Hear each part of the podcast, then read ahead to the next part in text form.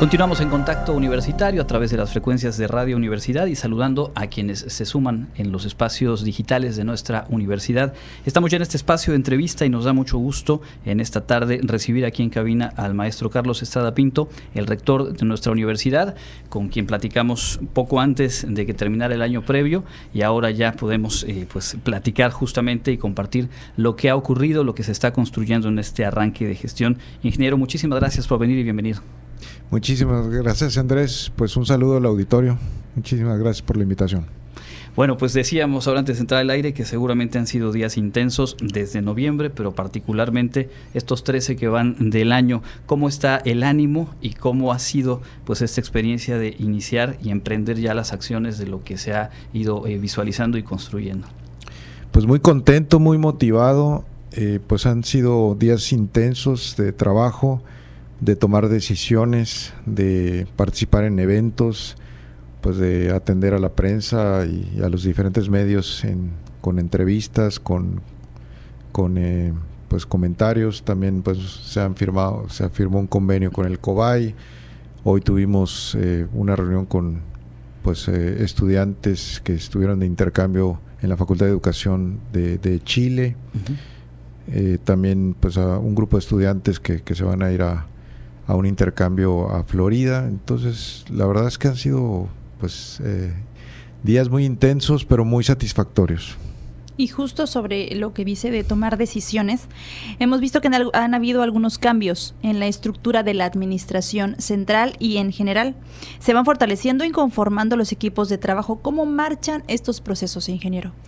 Hola Jensi, pues un gusto. Eh, Sí, bueno, estamos precisamente pues, conformando la estructura organizacional que, que habíamos prometido en campaña que, íbamos a hacer una revisión. Eh, por ahí pues hicimos la, eh, pues la, reestructuración de las direcciones generales. Eh, bueno, algunas se mantuvieron, otras desaparecieron, ah, hubo otra que se creó. y pues estamos ahí presentando a, las personas titulares de cada una de las áreas y también definiendo lo que son las coordinaciones generales, presentando pues el plan de trabajo y, y toda pues, los compromisos y, que vamos a tener. Y obviamente también con, con el personal pues eh, pues hablando acerca de las expectativas y qué es lo que esperamos de cada una de las personas que conforman cada una de las áreas para pues tener los resultados que, esperamos ¿no? en la universidad. Se va trabajando poco a poco con las diferentes áreas y en el plano de estudiantil, también poco a poco en estas fechas pues van retomando presencia eh, alumnas y alumnos en las diferentes planteles. En términos generales, ¿qué ánimo ha percibido al interior de la comunidad, tanto hablando de quienes somos trabajadoras, trabajadores, como también pues encuentros como el de hace un rato con estudiantes, que finalmente sabemos que se vive una etapa distinta en la institución? Muy bien, eh, pues eh, precisamente el 4 de enero inició, inició el periodo intensivo de invierno en las escuelas preparatorias. El 11 de enero, eh, o sea, hace dos días, también inició el periodo semestral en las facultades.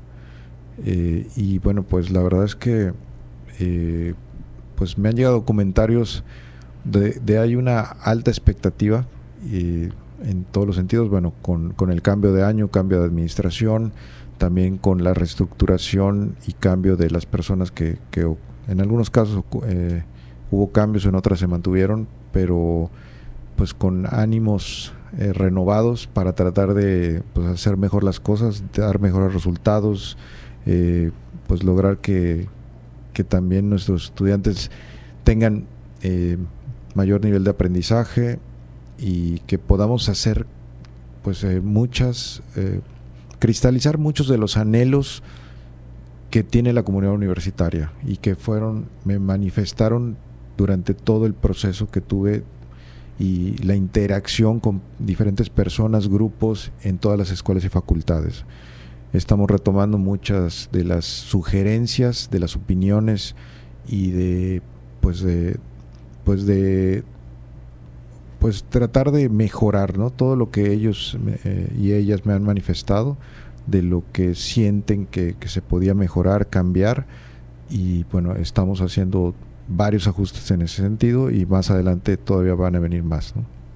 Claro, y como usted comenta, estos cambios, cada cambio es bueno y en todas las, tanto facultades como administrativos, pues este cambio siento que va a servir mucho. Y sobre esto, ingeniero, hemos platicado en su momento de rasgos que se imprimirán a la universidad durante los próximos años, entre ellos el uso de nuevas tecnologías para impactar en aspectos como el acceso a los programas educativos. ¿Cómo se encamina a la institución en esa área?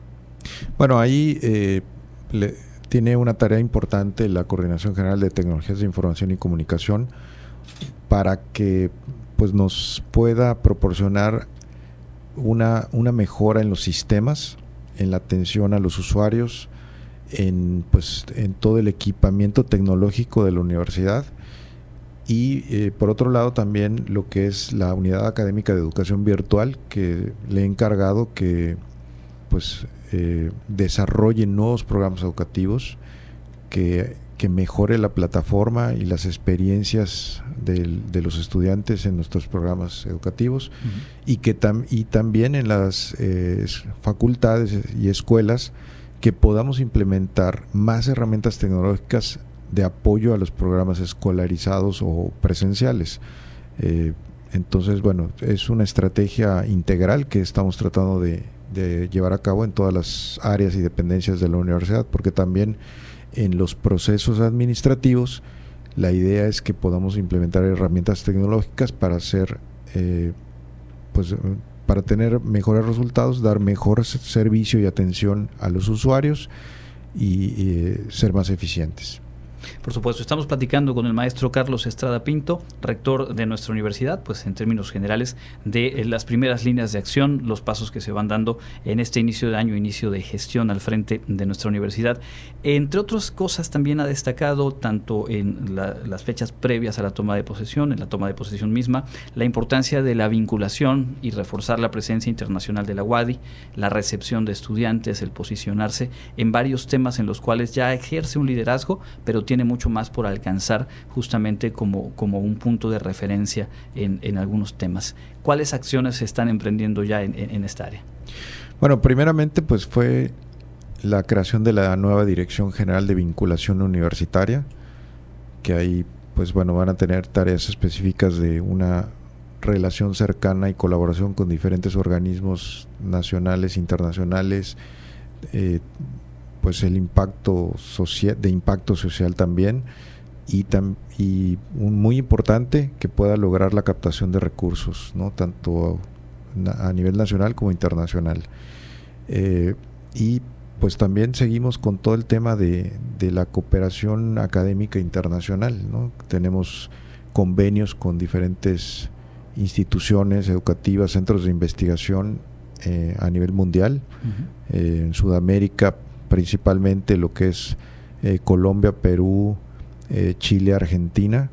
En el caso de, Europa, pues con España, Francia, Alemania principalmente, eh, y con, con en, Asia, principalmente con China, con varias universidades de aquel país, y recientemente ya con, con varias universidades de Canadá que también tuvimos ahí una, una importante interacción y visita de, estudiantes de diferentes universidades el año pasado.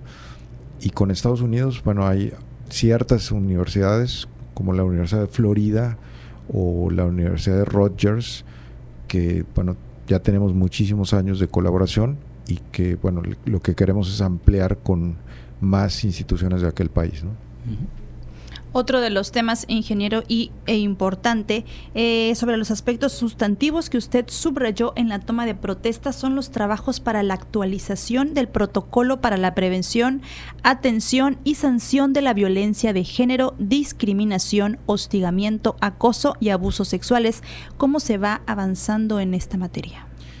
Sí, eh, bueno, al, ya le encargué a, a las expertas en temas de género que tenemos en la universidad, de empezar a diseñar la, metodología, las estrategias, para que podamos tener estas mesas de trabajo, mesas de diálogo, pues con, pues con estudiantes de nuestra universidad, con eh, pues expertas y expertos de, otras instituciones, otros organismos eh, públicos y privados del Estado y también pues con los grupos colectivos de, colectivas pues para que podamos interactuar y llegar a la mejor versión posible de lo que es nuestro protocolo. ¿no? Entonces, eh, y bueno, también otra de las cuestiones que le, he encomendado de manera especial al programa institucional de igualdad de género, que sigamos fortaleciendo el tema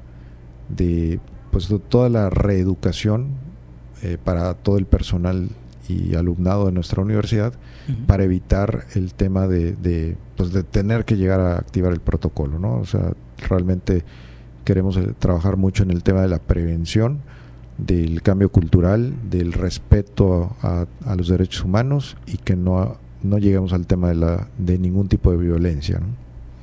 Una institución como, como esta de la que somos parte eh, construye sinergias con diferentes sectores, es decir, estamos hablando mucho del trabajo interno, que por supuesto es fundamental, pero también están sectores eh, público, empresarial, la sociedad civil organizada, con las cuales hay mucho trabajo colaborativo, mucho que se puede hacer.